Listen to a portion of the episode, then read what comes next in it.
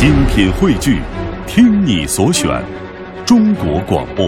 radio.dot.cn，。各大应用市场均可下载。想畅游世界名校，世界名校，想了解想全港了解全港、全中国、全世界的青年人正在关注的热点。嚟啦嚟啦，快啲上车啦！青春巴那还等士带你赶快上车吧！青春巴士带你嗨翻青春。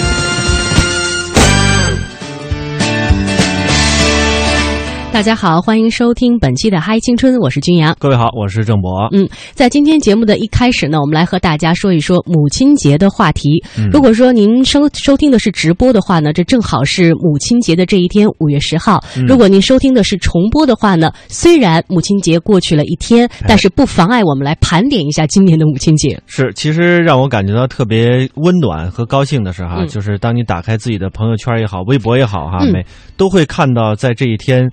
呃，发一发这个送给母亲的礼物，或者是关于和母亲的一些老照片，嗯。或者说一些很温暖的话哈，其实都会把这种情感呢，我感觉越来越多的就是像我们这年轻人的这这一辈人哈，嗯，呃，会把这种情感更多的、及时的会表达出来。对，我，呃不像是原来就是藏在心里对母亲的一种感情，现在会外露一些，让我感到特别欣慰。嗯，所以感情真的是需要表达出来、交流出来的。对呃，我今天早上我还跟郑博在交流哈，我说来上班的路上，我看到有一个快递，他那个车里放了好多束不同的那个花儿，肯定是身负重托送给不同的母亲哈，嗯让人觉得一下子心里暖意融融。哎，这一天也是天下母亲的节日哈、嗯我们也祝这个母各位母亲们啊身体健康，节日快乐。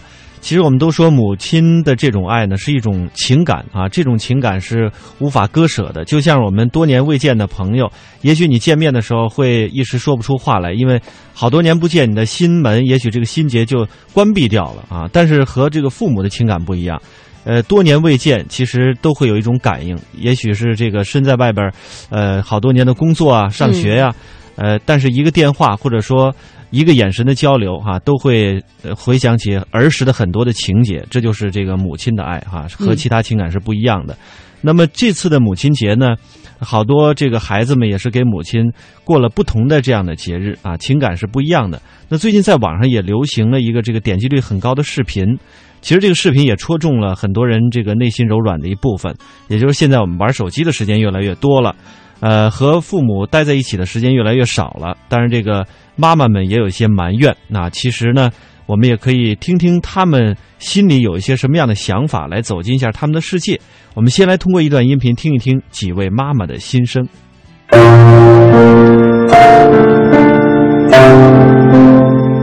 我也不懂他们搞什么，我也不懂，是不是？他说你就找你们的老人家去去跳跳舞呗，跳那个广场舞呗。他做这么多干什么？在那个，哎，我也说不出来。卫生支付咯，我没用过，我师傅没教过我，我照我的我也不会用。嗯，小孩都这样嘛，尤其是现在孩子他上网上多了，很多方面的知识可能比我们这一辈人还强。这年轻人工作多，事儿多，怕他很烦，怕他说烦。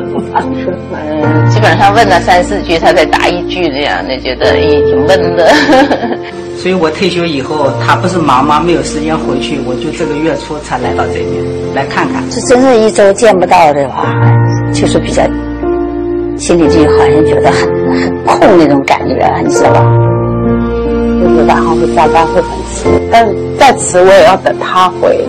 其实是这一年，就是说自从他工作这一年，呃，说实话我睡眠都不是很好。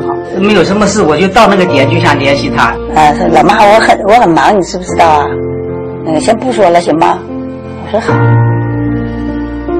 经常是我要去，就是我就说来呃抱一下妈妈，我就希望他会经常抱我就可以。这样。啊，不要不讲的大富大贵，能够平平安安？反正孩子们在外面碰到什么问题、什么困难，爸爸妈妈都会家里面很支持你的。有时间呢，你多跟爸爸妈妈打个电话，有十分钟就他就很感很感激，很感激，多抽时间陪陪他们，说说话。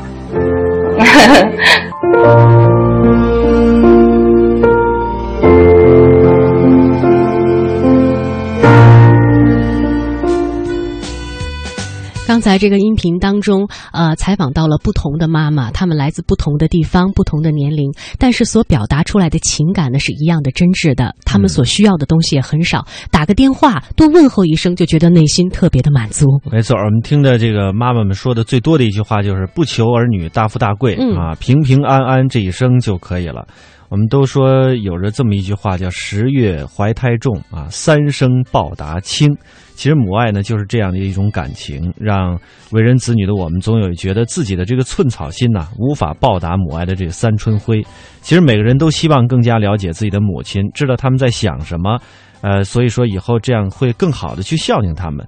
当然说，在网络当中啊，网络尤其是这个大数据时代，对于母亲和母亲节的这个数据，其实也进行了很深层次的这个挖掘、分析和整理啊。对于妈妈们的心理和子女们所买的这个礼物的习惯，也进行了一些展示啊。我们也给大家这个盘点梳理一下，比如说这个孩子在学龄前、上学时、工作后，妈妈们在乎的事儿啊，其实是大不相同的。这个我们也可以理解，因为从我们这个呱呱坠地开始啊，一直到这个成家立业呀、呃，这个母亲们的目光都在关注我们，尤其是从这个呃小学啊，从上幼儿园开始，其实啊，到上小学、呃初中、高中，到后来完成学业啊，走上社会，这个呃开始工作的时候，其实我们的每一个生活的状态都发生着变化，他们的心理呢也会发生着变化。所以说，从这种伴随的习惯来讲，应该是这孤心盼儿还。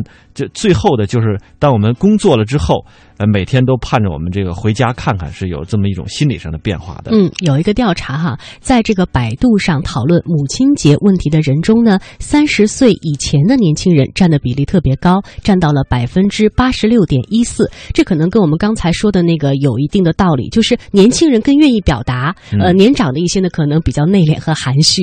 而在性别方面呢，男女的比例的呃大致呢是相当的，有百分之三十五点五八的知道，呃，网友呢都觉得买礼物买妈妈喜欢的是最重要的，也有人觉得说礼物这东西啊，在乎的是心意，你要挑选最能表达自己心意的。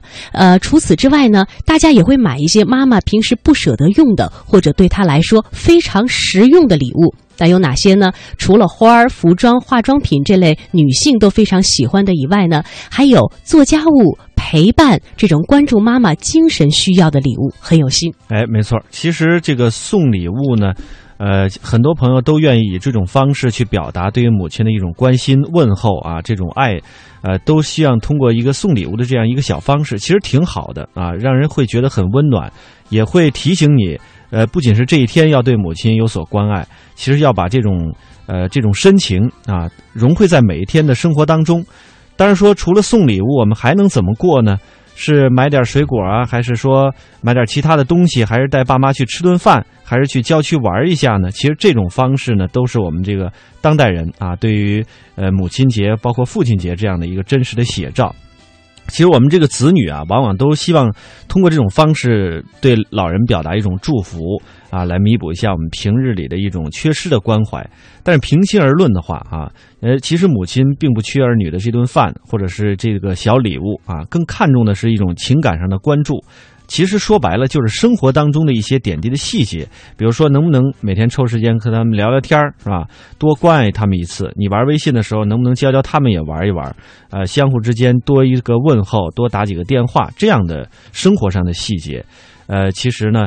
这种生活里的小事儿，才是报答父母的一种感恩的一种状态。嗯，像接下来这个建议就非常好哈，比如说多有些耐心，教教爸妈怎样调整字体的大小，如何识别网购的陷阱，然后怎么样去抢那些呃抢票、挂号等等这些问题呢，对他们来说是非常实用的，也让他们与我们的生活呢不容易脱轨，不容易有代沟。